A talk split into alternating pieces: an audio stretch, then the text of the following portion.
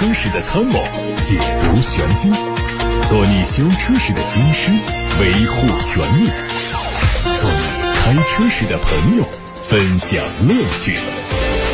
调频九二七，傍晚六点半，董涛说车，只和车友在一起。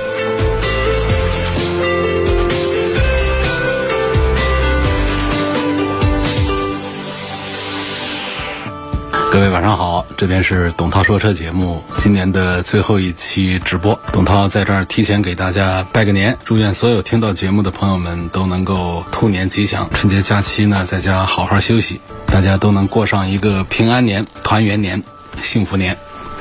首先关注一下今天的汽车资讯。日前，丰田中国、本田中国、日产中国和马自达中国陆续对外发布了2022年他们在中国市场的销量。四家日系车企在中国市场都出现不同程度下跌，其中。本田中国、日产中国同比下跌超过两位数，马自达中国更是惨不忍睹，连续五年下滑。数据显示，二零二二年丰田中国新车销量一百九十四万辆，同比下滑百分之零点二，这是丰田十年来的第一次同比下滑。具体来看，二零二二年广汽丰田累计销售新车一百万辆，同比增长百分之二十一，成为去年少数能够达成百万产销的合资企业。相比之下，一汽丰田相对就差一点。二零二二年他们全年销量是八十三万辆，基本上和同期。期持平。丰田中国之所以出现下滑，主要还是因为豪华品牌雷克萨斯。数据显示，二零二二年雷克萨斯在中国的终端销量是十八点四万辆，同比下滑了百分之十六。这是雷克萨斯进入中国十六年以来第一次出现下滑。二零二二年本田中国的累计销量是一百三十七万辆，同比下滑了百分之十二。其中广汽本田累计销售七十二万辆，同比下滑百分之六点一九。东风本田累计销量六十五万辆，同比下滑百分之十八。丰田、本田、日产三家主流日系车企中，日产的危机是最严重的。二零二二年，日产中国包括乘用车和商用车一起，累计销量是一百零四点五万辆，同比下滑了百分之二十二点一。其中，东风日产包括日产启辰和英菲尼迪品牌，累计销量九十二万辆，同比下滑了百分之十五。这是东风日产从二零一四年以来的第一次跌破一百万辆。至于马自达，二零二二年他们的全年销量只有十点四万辆，同比下滑了百分之二十一。在小鹏汽车的年度总结会上，小鹏汽车董事长何小鹏表示，计划在二零二五年经营利润实现转正。二零二五年，小鹏汽车的最低综合毛利率为百分之十七，年度研发投入达到百亿级别。与此同时，小鹏汽车目标在二零二七年销量达到一百二十万辆，全自动驾驶汽车达到百分之三十左右的市场份额。对于过去一年的销量数据不好，何小鹏表示，小鹏 G 九和 P 七的改款没能阻挡销量的下滑，但自己认为 G 九和 P 七是非常成功的产品。品销量下滑只是暂时的。今明两年，G9 和 P7 会通过不断改款，让小鹏汽车重新回到这个赛道，并且成为细分赛道里的 Top 二。另外呢，在下一个平台周期里，小鹏汽车每一个平台都能生产不同的车型，每一个平台都能够满足不同客户的不同需求。法拉第未来官方日前通过微博发文，说 FF 和黄冈市，没错，湖北黄冈市。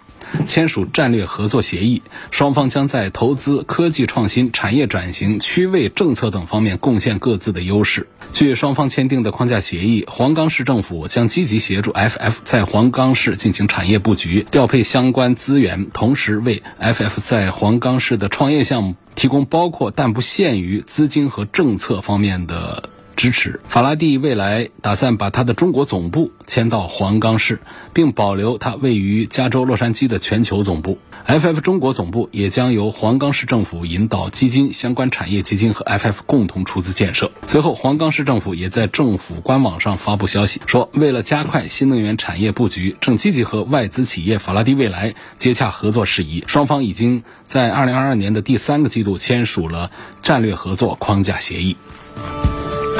雷克萨斯 RZ 开启了预售，三款配置的预售价三十七万五到四十六万五。新车定位是中型纯电动 SUV，是雷克萨斯在 eTNGA 架构下打造的第一款电动车，被看作是雷克萨斯品牌电动化的新起点。这个车的外观在保持家族化风格的同时，把纺锤形的格栅改成了车身同色的封闭面板，而外凸的后备箱门形成了小的扰流板的样式，下方是当下流行的贯穿式灯带。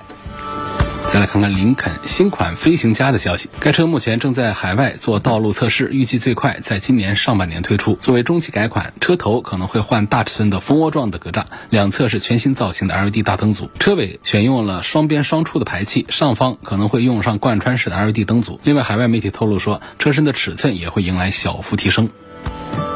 继申报图被曝光之后，比亚迪海鸥的实拍图也在网上流传。作为比亚迪海洋生物系列推出第三款车，它的外观和海豚在基础上增加了一些棱角元素，整体更显硬朗一些。尺寸方面，车长只有三米七八，轴距两米五，它的定位是微型电动车。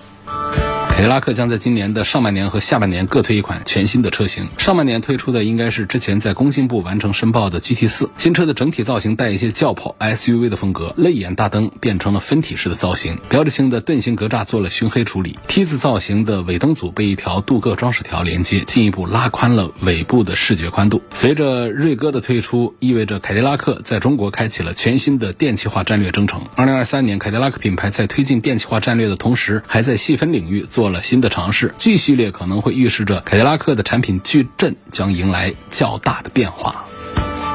领跑的经销商透露说，C11 增程版会在下个月上市，三月份开始交付，售价相比纯电动版要便宜一两万。外观相比纯电版，前脸配了分段式的进气格栅，两侧灯组之间的贯穿式灯带改成了熏黑镀铬装饰条，贯穿式的尾灯和头灯共同支持迎宾、锁车、离开等动态语言。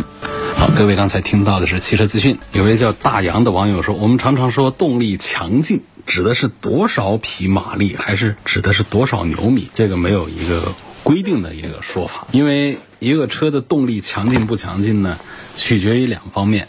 一个呢，就是你的发动机的马力扭矩。”是不是有劲儿的发动机？另外呢，就是你这个车是大车、小车，是重的车、是轻的车，这都决定着我们开它动力强劲不强劲。举个例子讲，比方说有一些摩托车，像杜卡迪这样的跑得快的摩托车，它的马力数呢只有一百多匹，跟我们的很多的经济型的一些汽车是差不多的马力。那么在这个杜卡迪上只有一百多公斤的车重上讲，它就可以跑非常快，提速那就是非常快的，这就叫动力强劲。可是呢，还是这一百多匹马。力力的一个发动机，你放到一吨多重的汽车上，它就不一定算得上是动力强劲了。那同样在汽车上讲，说一百多匹马力，它动力不算是特别强劲的。那我来一个两百多匹马力，是不是动力就？一定很强劲呢，那得看这个车多重。你两百多匹马力，如果只有一吨多重的话呢，这动力还过得去。可是我们有一些重型的 SUV，它上来就是两吨多重的重量，两三吨重的一个车重，你如果只配两百多匹的马力的话呢，那动力也就一般般了。你可能要到三四百匹马力，这车子才跑得欢快一点。所以呢，我意思这个动力强劲，它一定是两个方面，这车子得轻，得小，这是一方面。第二个呢，就是你的马力数绝对值也要真的很大，这样才可以很快。所以这个动力强劲，它不是说一个车只要看到它的马力数有两百多、有三百多，它就一定表现出驾驶的时候的动力强劲来的。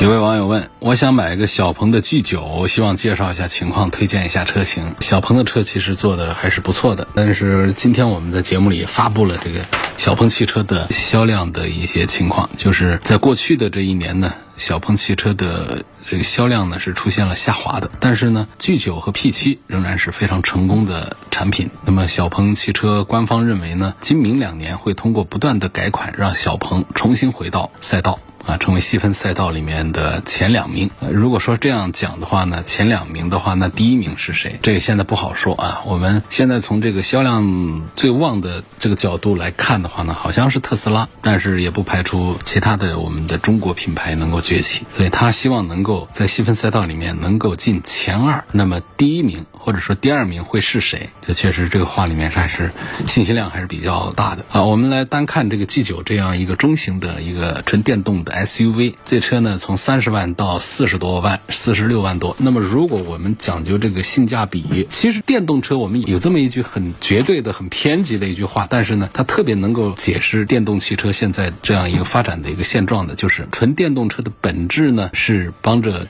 电池制造厂家卖电池。这句话把它翻译过来讲呢，其实讲我们电动汽车上最大的成本是什么呢？还是来自于电池，然后电机和电控，还有车架，还有其他的一些安全配置啊、舒适配置这些呢，在成本上讲是其次的。那这样讲的话呢，我们一个电池决定我们这个车的什么呢？其实决定我们这个车的续航的一个里程。所以我们在看一个车的时候，就是燃油车时代的时候，一个 2.0T 的高低功率，实际厂家的制造成本区别很小，但是呢，一个高功率就比一个低功率多卖几万块钱。那我是觉得那是对于消费者来说是不划算的事儿。但在电动汽车上，它一个七百公里的续航比一个五百多公里的续航，如果只贵三四万块钱的话，那么我觉得这个就比燃油车要厚道，这就更划算。所以呢，我觉得小鹏 G9 里面从五百多公里到六百多公里到七百多公里三个续航里程当中，我觉得我们要挑的话呢，我倒是不太赞成说我们花更多的价钱来买什么四驱啊这样的方面去，因为是我们开这些电动车带个步在城市里面用，包括出一出长途需要它。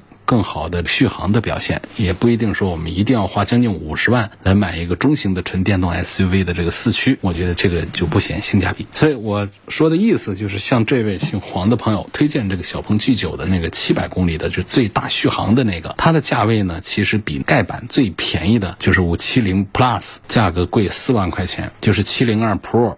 比五七零 Plus 贵四四万块钱，哎，它的这个车型的设计呢，我是挺赞成的。就是它不像有一些把这个车型搞得花里胡哨的，看完就不知道它是什么动力、什么续航。小鹏的 G 九它就是五百七十公里续航的，它就叫五七零。五七零的低配叫 Plus，在高配呢就是卖的贵一点的叫 Pro，然后呢再贵一点叫 Max。所以它到了个七零二呢，它也分 Pro 和 Max。然后这个六五零呢，它是叫做性能版，它更讲究的是提速的表现，它会是三秒多钟的提速，然后配上在电机上也多上一套电机，就形成一个四驱的一个结构形式。那这个价格就到了四十万往上走了，然后也分为这个 Pro 版、Max 版，还有纪念版等等这样。所以我们从性价比的角度，我推荐的话呢，就是买这个七零二、七零二的 Pro 或者说 Max 都可以。买 Pro 的话更显性价比一点，这是我的个人建议。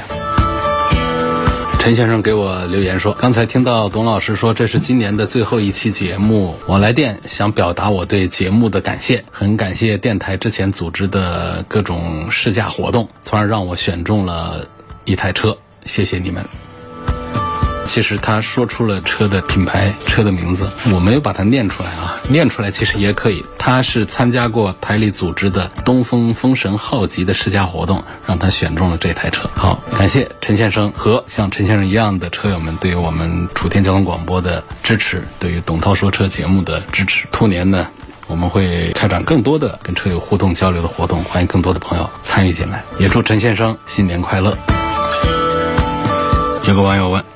十年的车，如果做了全车油漆，还能卖多少钱？做全车油漆呢？如果说你只是改油漆、喷油漆，把车子焕然一新的话呢，这是给你的这个二手车是增值的，因为别人拿回去做油漆也得花钱。你把这个车做的油漆表面做的很新，这是没问题。但是呢，有经验的车主或者说经销商在收车的时候，买下你这个二手车的时候呢，通常就看，如果说你出现了做钣金的这种情况的话，是可以很简单，连手敲都可以敲出来，更别说是上那个油漆的厚度的测试仪。很便宜的一个小玩意儿，拿出来马上把你这车哪里有过事故碰撞、做过钣金的给测出来。这样你做这个油漆啊，其实你演示了这些问题之后呢，让买的人会心里更没谱，还不知道你这发生过多大个事故呢。他反而会把价格压得更低，降低它的风险。所以，当我们一个车想卖的时候，其实我是不大赞成我们把这个油漆做得很光鲜漂亮的。说这个十年的车如果做了全车油漆还能卖多少钱？这句话我是回答不上来的。这得看你是个什么车，我不能说一口跟你说可以卖八万块钱。你万一你问我的是一个十年的宝马七系呢？我跟你说是八万块钱。万一你问我的是十年的一个爱丽舍呢？我还跟你说八万块钱。所以它这个车价不同，它不能说过了十年这个车能卖多少钱。你一定得告诉我这是个什么车。车，但是这是后话啊。关键就是刚才有一个话题说到什么，就是油漆。说旧车我们在卖出之前要不要做油漆？确实，对于片外行来说，你要做的锃光瓦亮的油漆之后呢，像个新车一样的，好像是更好卖一些。但实际上，从这个收车的经销商、商贩来讲，还有有一些经验的朋友来说的话，原汁原味，你车是什么油漆就什么油漆，我心里更有底啊。看到你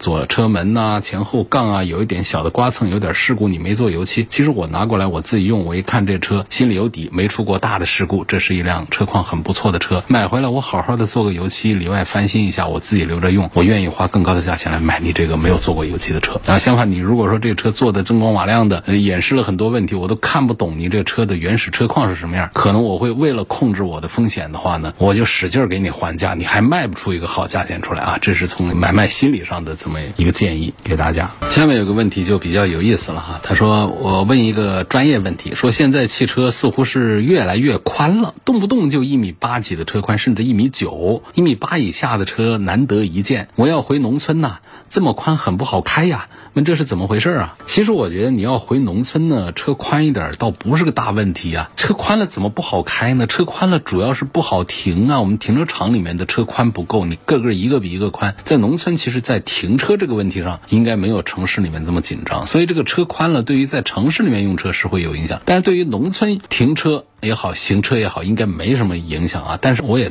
特别愿意聊一聊这个车的宽的这么一个话题，一个问题，就是确实相对从前，我们目前的车呢是越来越宽了。有一个数据讲，就是如果我们跟十几年、二十年前的车比的话呢，现在的车宽平均要宽了百分之二十以上。这个情况在中国是特别的严重，就是中国的车主好像对于宽的、长的这种车呢会更有好感，觉得这个车。够宽，这个车够长，那就它档次更高啊，这个车就更好。就这样的一个认识不一定对，但是这样一个认识非常的普遍，就这种情况。而事实上呢，你看在欧洲啊，在北美啊，包括在日本呢，这样的汽车发达的一些国家的话呢。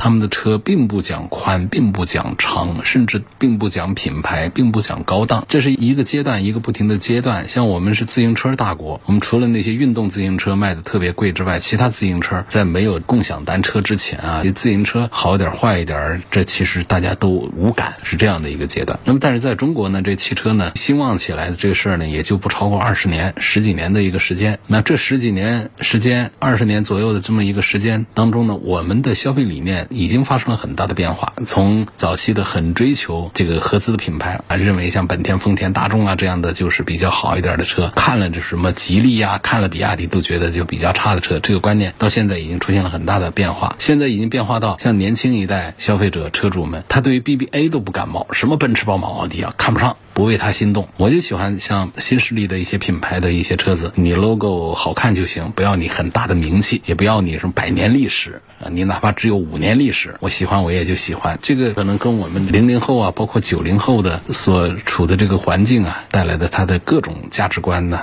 都有有关系，所以我们的消费理念已经发生了很大的变化。但是呢，关于这个车子长一点、再宽一点这样一个态度的话，我觉得仍然还是没有出现太多的变化。大家仍然还是比较喜欢这个车子要宽大一些、显气派一些。所以，你像我们往前看个更早一点，比方说十几年前，像很多的主流的这样的街上跑的车，像夏利啊这样的车，只有一米六的车宽。我们现在到哪儿去找一米六的车宽去啊？你现在你随便找。一个紧凑的 A 级车的话呢，车宽都在一米八左右，一米七几，那都是起步。你像当年的桑塔纳，十几年前桑塔纳车宽只有一米七，你现在一个帕萨特随便便的就是一米八几的车宽。你像十几二十年前这个奥迪 A 六还没有做加长，那车宽呢也很有限。你现在的车长车宽那都不可同日而语，所以这个大的趋势确实存在。那么随着这个新能源汽车的普及呢，这个车身变宽的趋势是越来越明显了。就是比方像特斯拉的 Model 三在在 BBA 的竞品当中呢，它的车长是不占优势，它明显要短一些，但是它的车宽却是最宽的。因为 Model 3它车长四米七，但是奥迪 A 四啊、宝马三系啊、奔驰的 C 级啊，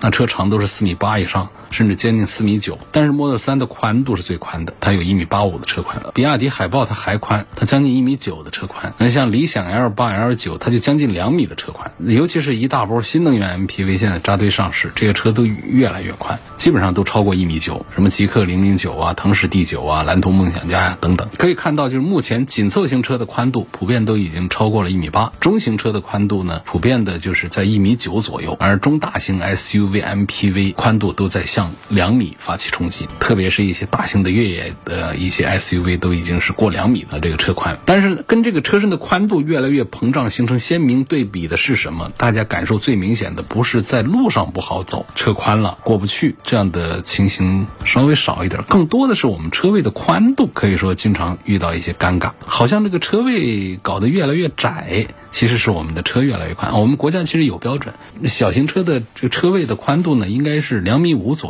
但是我们现实生活当中呢，产权车位卖啊，要么就是租啊。或者说车位可以用来做运营的，总希望在有限的面积之内能够划分更多的车位出来。所以现在有一些车位是做的越来越窄，有一些就是我们刚才说应该达到两米五，但是有的就两米出点头就可以了，这个就离我们国家标准的两米五就比较远。这样会出现一个什么局面？就是车就挨着停一块，停不停得下？倒是停得下。反正因为我们车刚才说宽多宽，一米九两米宽，它的车位只要有个两米宽，那好像一个车就安下了嘛。但不是，两个问题。第一，我们车怎么开进去？你宽一点就好进去嘛。第二，我们人怎么下来？车是进去了，你不是马积木啊，你得打开车门，人下车啊。要不门把别人旁边车给撞一下，撞个坑；要么就人呢扁着身子很难下车，是不是这样的尴尬？好多人都碰到过。所以这就是我们这个车子越来越宽呐，这车位呢越来越窄，这么一种情形下啊出现的尴尬。当然，我们在道路上走的话呢，确实也是有这样的一些情况。比方说，我们国家规定这个中间没有隔离带的这个双向车道呢，应该宽度不得低于六米。但这个不包括非机动车道、人行道的。那现实当中，如果你再考虑到路边停个车占个道的话，那我们实际剩下道路宽度就只有四米左右。你想，我们两辆将近两米的车在四米的空间里面错车，这个安全距离那就非常小，不小心就会造成剐蹭。这样的情况其实它并不多，所以。可能说到这儿呢，有的人就会讲说，虽然说汽车宽了，停车开车有点不方便，但宽了之后内部空间一定会更舒服啊，这不是坏事啊。但事实上不是这样，就是车的长度的增加会明显带来腿部空间的改善，它对这个舒适性的提升它是立竿见影。但是它宽度的提升其实对于我们舒适的改善并不那么直接。首先，我们后排坐三个人的情况并不多。第二个呢，你在一米八和一米九之间这样的十公分，是不是都丢给了沙发？就算是这个宽度都丢给了沙发，三个成年人在。第三排仍然是肩膀碰肩膀，它不可能通过这几厘米的一个车宽的增加，就让后排得舒适性，三个人都变得非常舒服。它仍然还是两个人在乘坐，所以这一点左右的宽度，它并不能明显的带来舒适性的提升。但其实这个意义并不是太大。当然说这个对于 MPV 来说情况有一些不一样，因为车更宽呢，它意味着第二排是两个座位，它中间的通道的宽度会更宽，就有利于进出第三排啊。还有它不是那种中间通道的，它。是从旁边上车的，也是一样，车宽一点呢，它进出就会舒服很多。所以这就是为什么一大波的 MPV 啊，车宽数字比较大的这个原因在这儿。那我们说这个舒适性反正提升也不直观，那为什么这汽车还越做越宽呢？就我刚才讲呢，就是。